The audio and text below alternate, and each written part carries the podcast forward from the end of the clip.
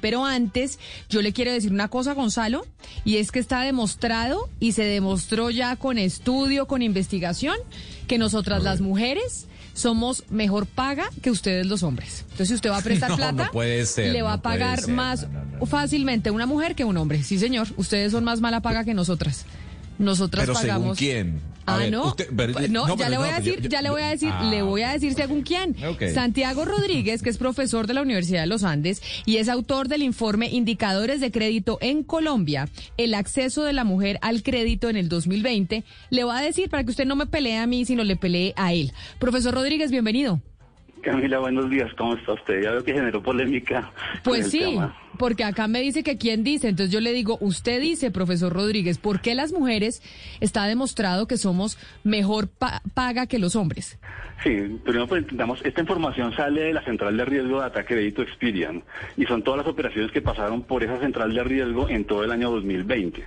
Eh, Digamos, el primer comentario que hace usted, directamente, digamos, no estamos midiendo el comportamiento de pago entre hombres y mujeres, lo que estamos mirando es el nivel de riesgo entre hombres y mujeres. Y cuando miramos el nivel de riesgo que contempla la capacidad de pago y el pago y el comportamiento, estamos viendo que las mujeres efectivamente tienen un mejor nivel o un mejor score de crédito. Ese score se llama cierta. Entonces, indirectamente estamos, digamos, definiendo que en la medida que las mujeres tienen un mejor nivel de riesgo, eh, está implícito que tienen un mejor comportamiento de pago. Eh, profesor Rodríguez, pero a mí me preocupa algo de esos resultados y es que dice, claro, las mujeres somos mejor paga, pero es que también somos las peor pagadas, porque es muy preocupante cuando, cuando dicen que el 70.8% eh, de la participación de, de- de las mujeres son mujeres que ganan menos de un millón quinientos mil pesos. Entonces, claro, son mujeres que, que son buena paga y que acuden más al crédito, pero también son las peor pagadas. Entonces ahí eh, eso, eso muestra una cantidad de cosas de cómo se profundiza la brecha, ¿o no? Sí, digamos que, eh, eh, digamos una buena noticia del, del 2020 es que las mujeres se llevan el 57.8% del total de los créditos de ese año. Es decir, las mujeres son mucho más activas que los hombres en la solicitud, y, digamos, en el acceso y el uso del crédito. Como comenta usted, eh, el punto, digamos, débil, digamos, eh, en las mujeres utiliza más el crédito, pero el ingreso promedio que estamos encontrando, el ingreso estimado, efectivamente, están más hacia valores más bajos. Entonces, como menciona usted, el 70% eh, de los ingresos por debajo de un millón y medio están concentrados en mujeres, mientras cuando miramos el rango de más de 10 millones pasa lo contrario, tenemos 32% de mujeres y 68% de hombres. Entonces, efectivamente, eh, si hay una brecha grande en el, en el ingreso, inclusive en el promedio del, digamos, del ingreso, estamos encontrando que hay alrededor del 30% estimado en que ganan menos las mujeres. Ese es un punto, digamos, eh, digamos débil y que hay que trabajar para pues que ese efecto no, no, no suceda. Profesor Rodríguez, si ustedes han podido también, más allá de las cifras, analizar pues que las mujeres están cada vez teniendo una mayor participación en el acceso al crédito, eh, las razones detrás eh, de esto, porque pues digamos, si uno podría llegar a analizar cómo utilizan las mujeres el crédito, en qué lo invierten, de pronto esto le puede llegar a dar a uno luces de por qué nosotras somos mejor pagas, de pronto si ellas lo utilizan en, en sus hijos, en alimentar su casa o en invertir en educación, a diferencia de los hombres, pues sienten una mayor responsabilidad. ¿Han podido analizar eh, en qué utilizan las mujeres su crédito? Sí, es bien importante eso. Las mujeres utilizan principalmente el crédito en tipos de crédito que son para generar ingresos. Básicamente se concentran muy fuertemente en cartera comercial, que es para sector de negocios, o microcrédito. Eso es lo que nos lleva a, a concluir que las mujeres tienen, digamos, una preocupación y un afán de mejorar el ingreso tanto personal como familiar y entonces utilizan el crédito no solamente algunos, por supuesto, para temas de consumo y, propios de la- del hogar, pero también para tratar de generar sus propias ventas, por ejemplo, en el sector real, ellas son muy fuertes en todo lo que son ventas por catálogos o multinivel, eh, y eso les permite, digamos, en los tiempos que tienen disponible para generar esas ventas, poder mejorar su, su nivel, digamos, económico a nivel, a nivel familiar y personal. Profesor, pero mire, esto de que la mujer es mejor paga que los hombres, que la, mejo- que la mujer le, le da a usted más seguridad de devolverle el dinero que usted le presta, no es algo solamente que hayamos observado en Colombia. Usted debe saber, y corríjame si, si estoy equivocada, que por ejemplo, el Grameen Bank en la India, el Banco de los Pobres conocido internacionalmente, que fue un ejemplo de prestarle a gente pobre, le prestaba a las mujeres, no a los hombres. Precisamente por eso, porque ellas son mejor pagas que los hombres.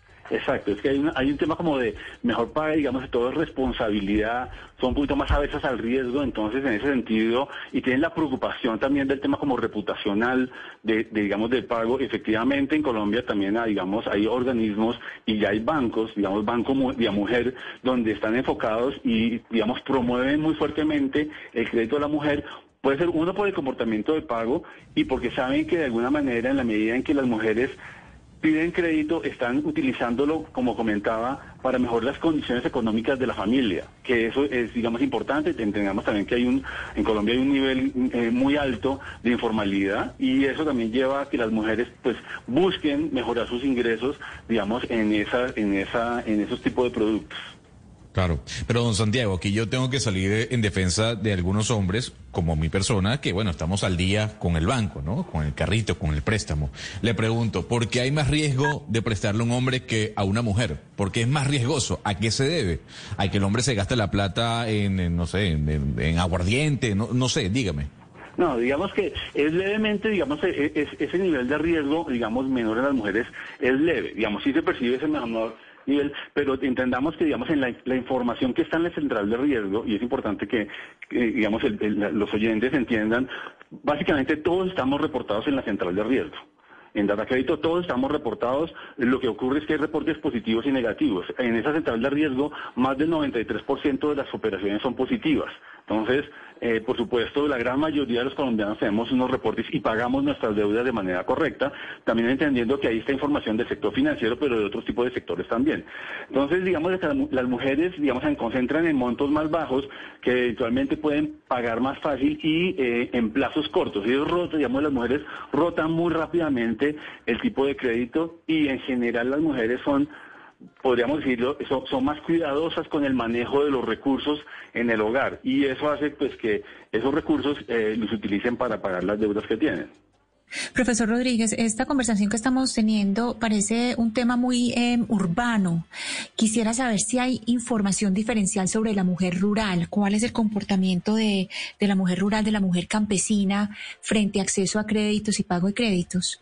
Mm, desafortunadamente en este en este informe no hicimos como un zoom para separar entre entre digamos por nivel de ruralidad digamos de los municipios. Ah, pero en general hemos encontrado que digamos los municipios en general se comportan digamos en este caso estoy diciendo en todas las regiones de Colombia a nivel de regiones estamos viendo que el comportamiento es relativamente similar inclusive en los estratos. El acceso al crédito eh, inclusive en el estrato 1 y 2 tiene un poco más de acceso a las mujeres que en estratos no sé 5 y 6 entonces, eso también, digamos, estamos detectando que a nivel socioeconómico y a nivel, digamos, región, no ruralidad, estamos encontrando que las mujeres son más activas en el crédito. Yo siempre he escuchado, profesor Rodríguez, que la mujer es mejor administradora que el hombre, que administra mejor los presupuestos, las finanzas. ¿Eso es cierto? Sí, eso, eso digamos no sale de este estudio, pero yo sí puedo comprobar que en general, digamos en promedio, por supuesto, como dicen, no, no todo el mundo, digamos en, en, su, en su casa eh, ocurre eso, pero la mujer en muchos casos es la que maneja los recursos, la que es más precavida, la que organiza y, y logra alargar los recursos para hasta el final de mes. Los hombres son pronto un poquito más propensos a, sí, a gastar, a no planear un poco más allá, eh, pero no quiere decir que eso sea, digamos, generalizado. Es un poco más que se, se enfoca o se ve es un poco más en la mujer que en el hombre, pero la realidad es que, pues obviamente, como siempre hay excepciones en un lado y en el otro. Pues profesor, como puede ver, muy interesante el estudio y yo sí creo que, que, es una realidad que las mujeres pagan mejor que los hombres y queríamos hablar con usted sobre los detalles que lo llevaron a concluir eso aquí en Colombia. Profesor Santiago Rodríguez, gracias por haber estado con nosotros. Pues muchas gracias por la, por la entrevista y por generar este tipo de discusiones que la verdad son muy, muy, muy, eh, digamos, enriquecedoras para, para los oyentes.